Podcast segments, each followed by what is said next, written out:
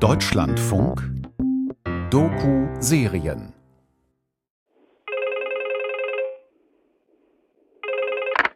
Ja. Einen wunderschönen guten Tag, Berger, mein Name. Servus. Hallo? Berger. Äh, ja, Manuel Berger ist mein Name. Ja. Wir haben nachgeschaut bei unserem System, dass Sie bei einer unlizenzierte Firma investiert haben. Was ihr da hört, das dürfte es eigentlich gar nicht geben. Wir haben über ein Jahr lang nach diesen Tonaufnahmen gesucht.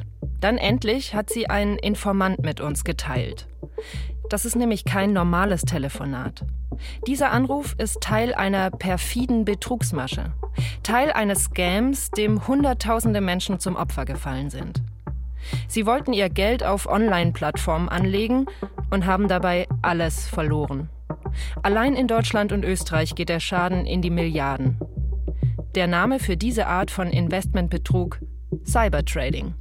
Aber ich sage nur, Lukas, wenn ich das Geld nicht am Donnerstag wieder retour habe, bin ich tot. Ich habe dir gesagt, es wird so, so, so alles geschehen, brauchst du keine Sorge zu haben. Ja, meine Sorgen sind schon so groß, das glaubst du nicht. Cybertrading hat viel Leid verursacht. Menschen haben sich dafür verschuldet, Firmen sind pleite gegangen und Ehen in die Brüche. Es gibt auch Fälle von Suizid, die direkt damit in Verbindung gebracht werden. Manche Opfer haben ein paar tausend Euro verloren, andere zehn oder hunderttausend oder noch mehr.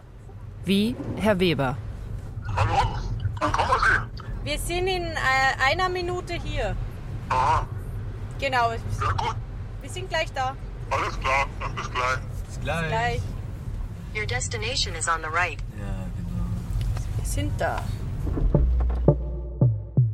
Als ihn Franziska und Ilir, die ReporterInnen dieser Geschichte, das erste Mal besuchen, wartet Herr Weber schon vor seinem Haus auf sie.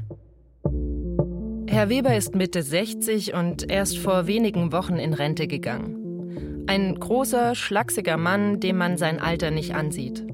Er trägt Jeans, einen grauen Hoodie und einen stoppeligen Dreitagebart. Herr Weber schüttelt den beiden ReporterInnen die Hände und führt sie in sein Haus, in dem er seit Jahrzehnten lebt. Eine Holztreppe hinauf, durch die Küche, am Kühlschrank hängen Fotos von seinen Enkelkindern und dann weiter ins Wohnzimmer. Helles Holz, breite Glasfront, viel Licht. Eine Veranda auf der Rückseite. Vom Esstisch aus blickt man auf den Wald. Wenn Franziska und Ilia es nicht besser wüssten, könnten sie denken, hier ist die Welt total in Ordnung. Die Nachbarinnen und Freundinnen von Herrn Weber, die denken das wohl auch. Denn das, was ihm passiert ist, hat Herr Weber lange für sich behalten. Es ist ihm peinlich und irgendwie will er es einfach nicht wahrhaben. Deshalb haben wir auch seine Stimme verfremdet und ihm einen anderen Namen gegeben. Ich habe angefangen zum Arbeiten mit äh, 15 und seit 30 Jahren bin ich jetzt selbstständig, habe viel gearbeitet, meistens so 16 Stunden am Tag, sieben Tage die Woche und habe das Geschäft aufgebaut.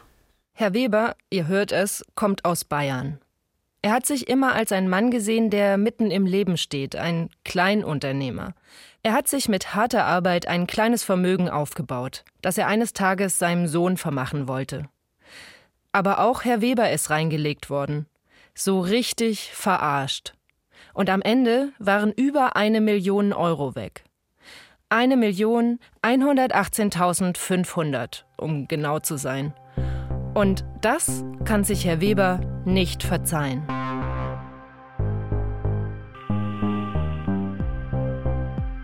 Für den Deutschlandfunk und Ö1.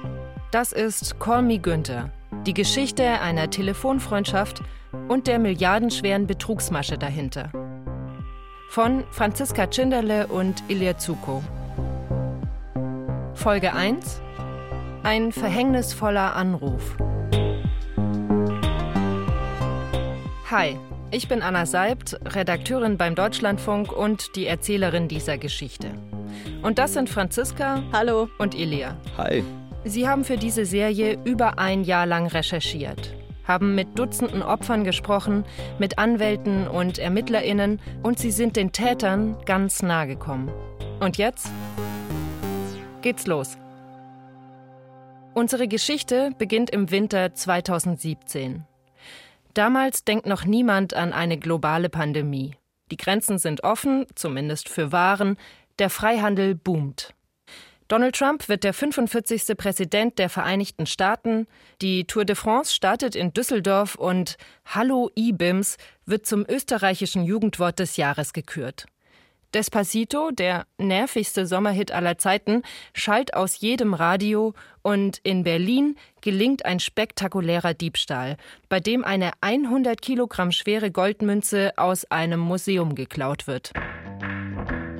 Und apropos Goldmünze, die Finanzwelt erlebt eine Revolution. How much money can you make trading a 99 Du musst mal unbedingt was ausprobieren. Forex Trading. Forex Ich hab hier Scalping einen Strategy. Account. Ich werde damit Let's find Millionär out. werden. In kürzester Zeit das. Vermögen vervielfacht. Immer mehr Menschen investieren Geld über Online-Handelsplattformen und via Trading-Apps für Smartphone. Damals zieht der Trend so richtig an. 2017 war nämlich auch das Jahr, in dem der Bitcoin im Mainstream angekommen ist. Nicht nur Kenner wollen auf den Investmentzug, der unglaubliche Gewinne verspricht, aufspringen, sondern auch ganz normale Menschen, so wie Herr Weber. Der ist zwar kein Finanzprofi, aber er will sein Geld für sich arbeiten lassen, wie es so schön heißt. Und in Bitcoin zu investieren, das war damals wirklich keine schlechte Idee. Die Kryptowährung erreicht ein nie dagewesenes Hoch. Während ein Bitcoin im Januar noch für 1000 Euro zu haben ist, ist er knappe zwölf Monate später schon fast 17.000 Euro wert. So viel wie noch nie seit seiner Veröffentlichung im Jahr 2009. Aber nicht alle sind euphorisch. Bei einer Polizeidienststelle 60 Kilometer südlich von Wien ist ein neues Betrugsphänomen aktenkundig. Der zuständige Ermittler tauft es Cybertrading. Und auch wenn sich der Begriff anhört, als käme er straight out of the 90s, dahinter steckt was Großes. Cybertrading. Das ist die Bezeichnung für eine Form des Anlagebetrugs im Internet. Und das funktioniert so. BetrügerInnen setzen täuschend echte Fake-Trading-Plattformen auf.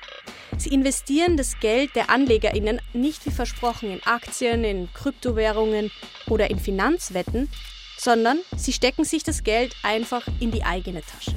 Man hat also nie die Chance zu gewinnen und man verliert immer. Von all dem ahnt Herr Weber aber noch nichts. Er ist angefixt vom Bitcoin-Hype.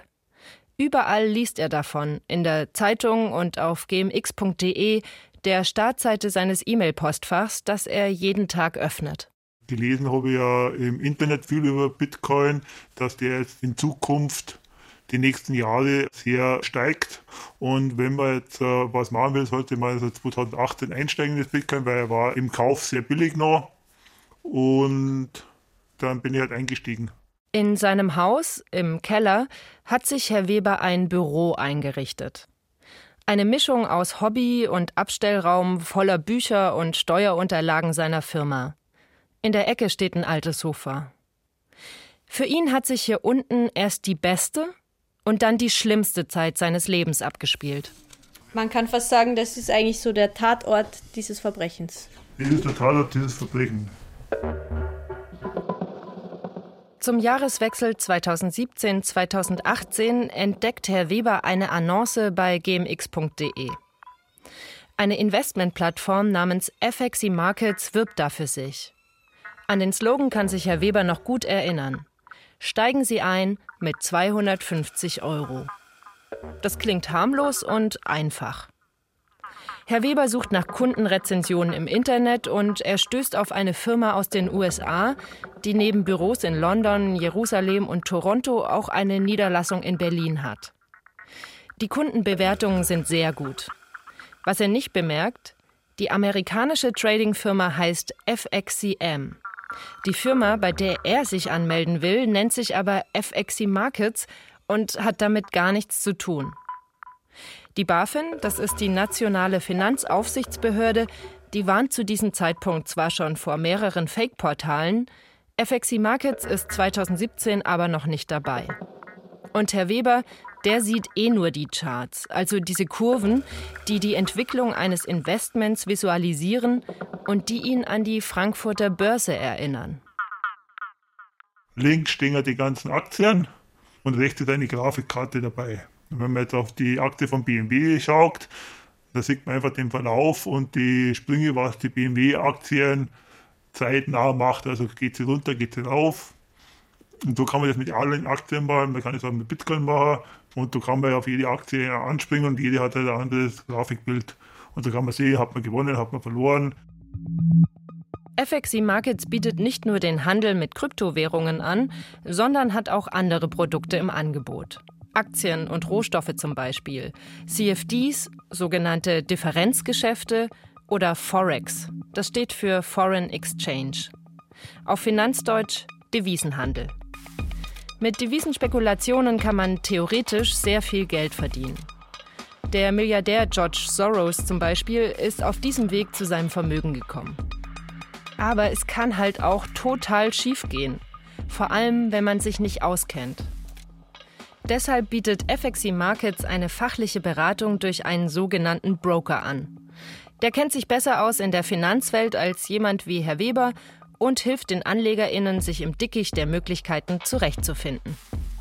Für Herrn Weber klingt das wesentlich attraktiver, als sein Geld auf ein Sparkonto zu legen, was keine Zinsen mehr verspricht.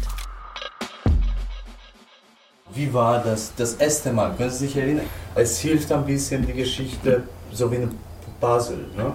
zu, zu basteln. Okay. Wie hat das Ganze angefangen? Wurden Sie angerufen? Haben Sie jemanden angerufen? Also ich habe keinen angerufen. Auf der Website von FXC Markets gibt es ein Anmeldeformular. Herr Weber hinterlässt dort seinen Namen, seine Telefonnummer und seine E-Mail-Adresse. Die Firma bittet ihn, eine Passkopie per Mail zu schicken. Alles wirkt seriös. Wenn man bei der Bank ein Konto eröffnet, dann muss man sich ja schließlich auch ausweisen.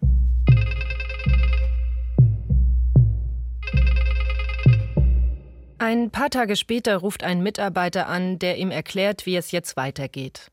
Herr Weber soll sich eine Trading-Software herunterladen, über die er mit einem persönlichen Login seine Investitionen überwachen kann. Dort sieht er auch die aktuellen Kurse und kann neue Finanzprodukte erwerben. Das klingt vielleicht erstmal kompliziert, sagt der freundliche Mann am Telefon, aber keine Angst, Herr Weber bekommt Unterstützung. Und dann kriegt man einen Betreuer oder Finanzexperten zur Seite gestellt. Das war also in meinem Fall äh, ein Herr Nowak, ein junger Mann gewesen, vielleicht so zwischen 30 und 35 Jahre, ich schätze mal, dass der alt war, mit einer sehr angenehmen, dunklen, vertrauenswürdigen Stimme.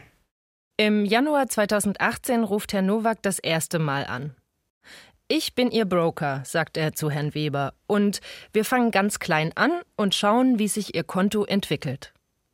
Schnell baut Herr Weber eine persönliche Beziehung zu dem Mann auf, mit dem er sich den gleichen Vornamen teilt. Günther. Er erzählt ihm von seinen Kindern und Enkelkindern und erfährt auch einiges über sein Gegenüber. Laut seiner Aussage war er verheiratet, hat zwei Kinder gehabt.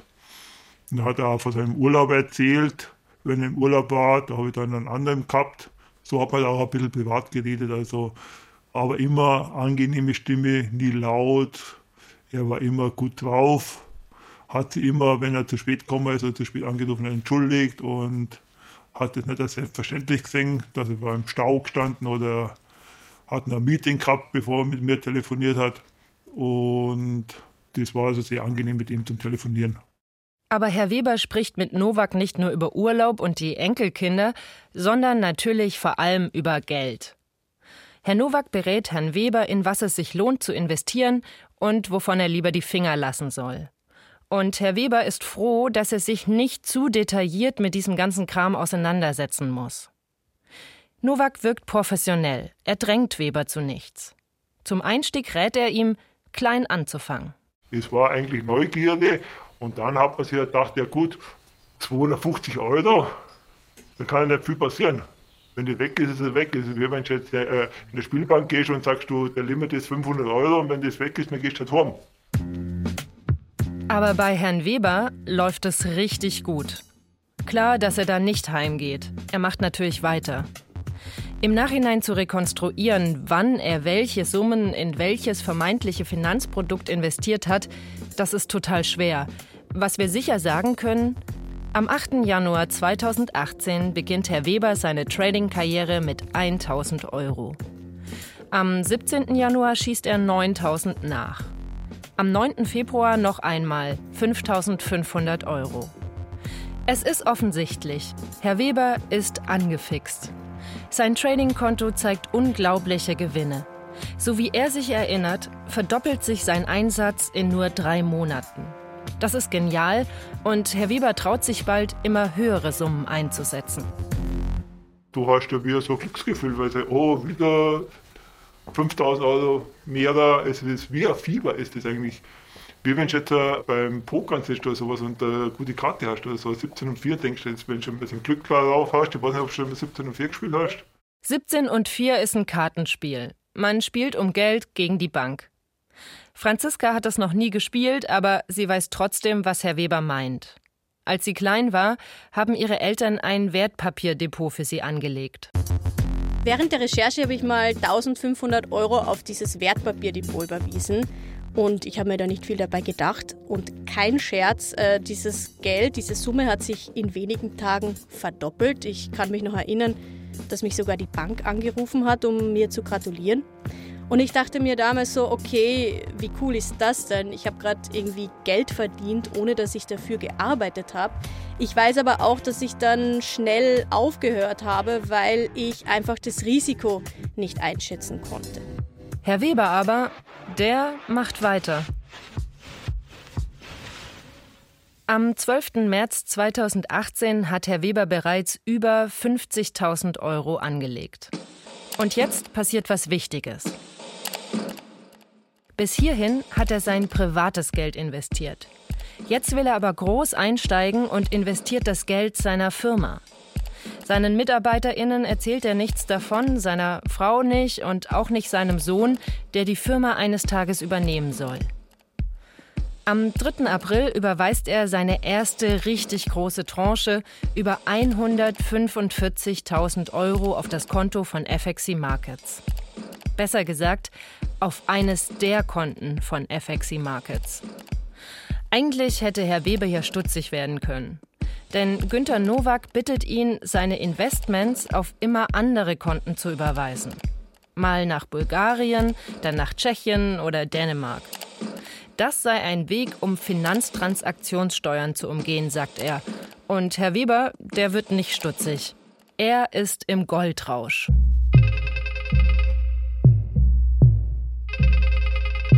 Wenn Herr Nowak anruft, dann immer von derselben Nummer. Plus 44 2035 192 161. Plus 44, das ist die Vorwahl von England. Er lebt in London, erzählt Nowak, wo die Firma FXC Markets ihren Sitz hat. Da er Deutsch spricht, kümmert er sich um die Investoren aus dem Dachraum, also Deutschland, Österreich und die Schweiz. Nowak ruft meistens zwischen 9 und 11 Uhr am Vormittag an selten auch mal abends. Und Nowaks Anrufe, die werden für Herrn Weber zur Routine. Er richtet sogar seine Bürozeiten danach aus. Eine richtige Telefonfreundschaft war das, sagt Herr Weber heute. Sie haben mit dem Nowak jeden Tag telefoniert? Ja. Fast ein halbes Jahr lang. Ja. Wenn Günter Nowak anruft, dann sitzt Günter Weber schon vor seinem PC und hat MetaTrader 4 geöffnet. Die Trading-Software ist mit FXC Markets verbunden. Das ist nichts Ungewöhnliches. MetaTrader 4 ist eine bekannte Software, die auch von lizenzierten Trading-Firmen verwendet wird. Auch FXCM, die Firma aus den USA mit dem täuschend ähnlichen Namen, arbeitet damit. Herr Weber sitzt also vor seinem Computer und Herr Nowak sagt ihm am Telefon, welche Trades er platzieren soll. Manchmal macht Herr Weber das selbst. Immer häufiger schaltet sich Herr Nowak aber mit AnyDesk zu. Das ist eine Fernwartungssoftware, mit der der Broker auf den Rechner von Herrn Weber zugreifen kann. Und Herr Weber, der ist froh darüber. Er fühlt sich von dem komplexen Programm mit all den Zahlen und Kurven überfordert und lässt den Profi gerne machen. Nach drei Monaten haben sie schon 20 Stunden zusammen am Telefon verbracht. Das zeitliche Investment, das zahlt sich für Herrn Weber aber voll aus. Er kauft Aktien, Bitcoins, tradet Devisen und sein Geld vermehrt sich. Und wenn der dann gesagt hat, ja, das machen wir so und das machen wir so, dann hat man das einfach so gemacht, weil das war dann ja, hat ja alles geklappt. Es klappt nicht nur, es läuft richtig gut. Im April, also drei Monate nach dem ersten Telefonat mit Novak, hat Weber 600.000 Euro angelegt. Sein Depot zeigt aber bereits mehr als doppelt so viel an. 1,3 Millionen Euro. Wenn das so weitergeht, dann ist Weber bald mehrfacher Millionär. Okay, stopp mal kurz. Ich weiß nicht, was ihr an seiner Stelle gemacht hättet. Ich hätte vielleicht meine Freundinnen zum Essen eingeladen oder zumindest meinem Lieblingsmenschen davon erzählt. Herr Weber macht aber erstmal gar nichts. Er spricht mit niemandem über sein Glück, noch nicht mal mit seiner Frau. FXI Markets und Herr Nowak, die sind sein Geheimnis. Ist auch nicht leicht, oder? Wenn um neun jemand anruft jeden Tag beim Ja gut, ich war da, da schon in meinem Büro und das war leicht zum Geheimhalten. Über Geld redet man halt nicht. Es ist ein Tabuthema, selbst in der Familie. Zu dem Zeitpunkt war ich offiziell mehrfacher Millionär. Man überlegt halt dann schon, was macht man mit dem Geld, was tut man da, wie stellt man das alles an, macht man dann weiter oder hört man dann auf. Wie gesagt, ich bin jetzt nicht der, wo jetzt sagt, ich kaufe mir jetzt einen Lamborghini oder ich kaufe mir jetzt drei verschiedene Porsches oder ich wollte es eigentlich in meine Firma stecken und die halt einfach vergrößern und expandieren. Im Frühling 2018 hat Herr Weber dann Geburtstag. Er wird 60. Natürlich weiß das auch Günter Nowak. Und der zahlt ihm eine kleine Summe aus, quasi als Vorgeschmack auf seinen zukünftigen Gewinn. Am 23. Mai 2018 bekommt Herr Weber das Geld überwiesen. Diesmal von einem dänischen Konto. Da hat er mir dann 1000 Euro als Geburtstagsgeschenk auf mein Konto überwiesen, als kleine Geste der Freundschaft, weil wir so ein gutes Verhältnis gehabt haben. Miteinander hat er gesagt, da schenkt er mir zwischendurch mit 1000 Euro. Was für ein netter Typ, der Günther, denkt sich Herr Weber. Zwar siezen sich die beiden noch immer, aber manchmal da schleicht sich auch das Du in ihre Gespräche. Kein Wunder, wenn man fast täglich miteinander telefoniert. Als der Sommer 2018 näher rückt, will Herr Weber dann aber mehr von der Kohle sehen und ausbezahlt werden. Der Bitcoin hat zwischenzeitlich wieder über die Hälfte an Wert verloren. Weber wird nervös. Immerhin steht das Geld seiner Firma auf dem Spiel. Aber Herr Nowak versucht, ihn abzuwimmeln. Er erzählt Herrn Weber irgendwas von einem Hebel, den er eingesetzt hätte. Dass FXC Markets sich mit eigenem Geld an Webers Investitionen beteiligt hätte und dass Steuern fällig werden würden, wenn sich Herr Weber seinen Gewinn jetzt auszahlen ließe.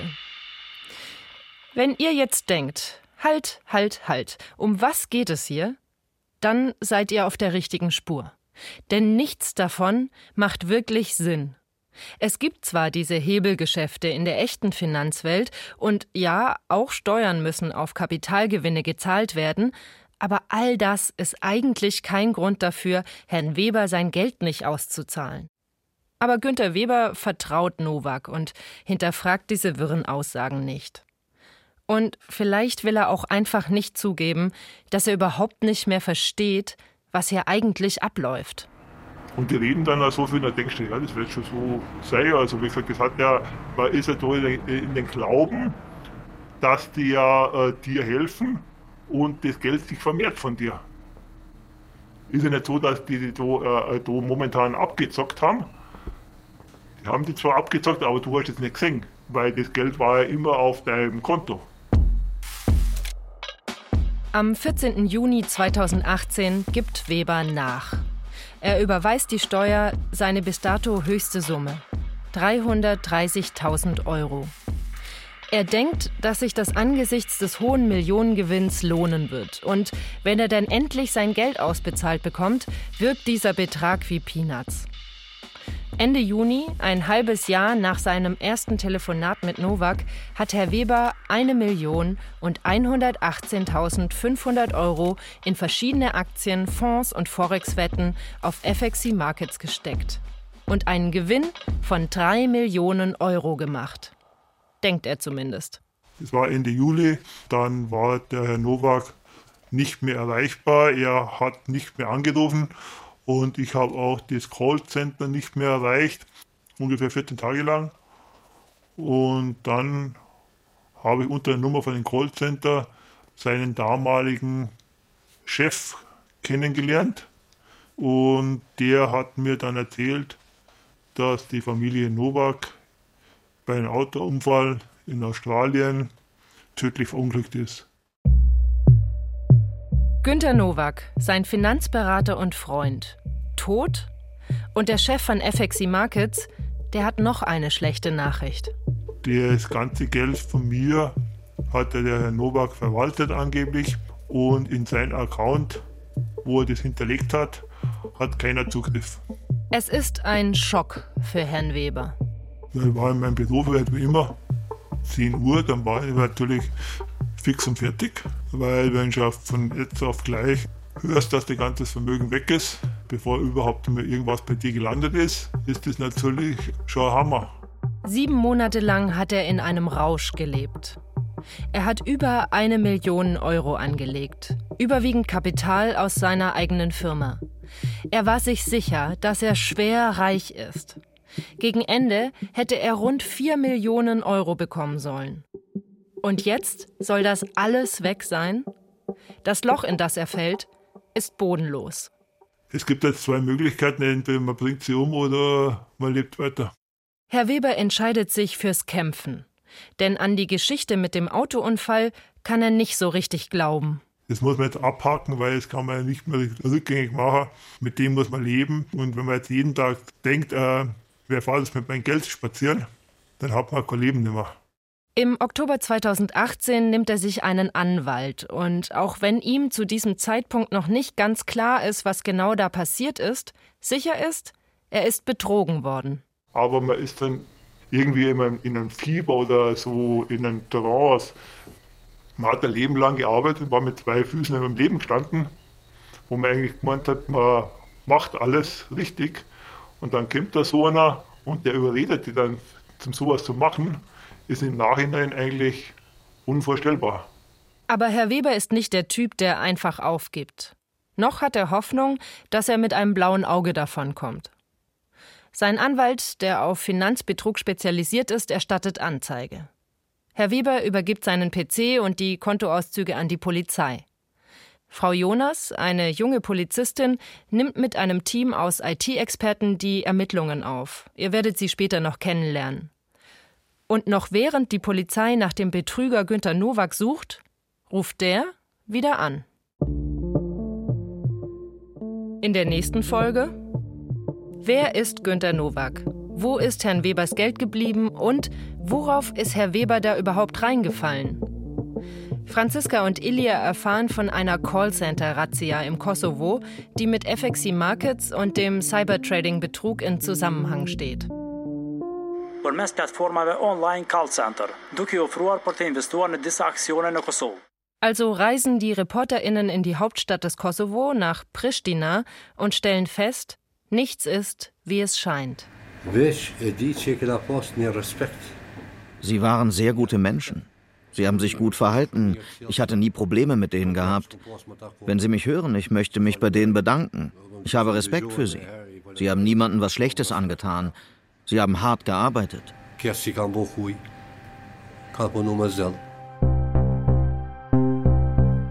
Call Me Günther von Franziska Tschinderle und Ilya Zuko. Folge 1 Ein verhängnisvoller Anruf. Sounddesign Hendrik Manuk und Thomas Wittig. Komposition Lukas Rabe. Regie Eva Soloch. Fact-Checking Markus Wolf.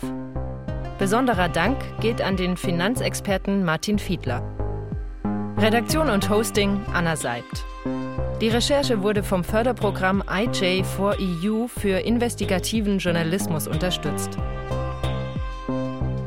Me Günther ist eine Produktion von Deutschlandfunk und Ö1.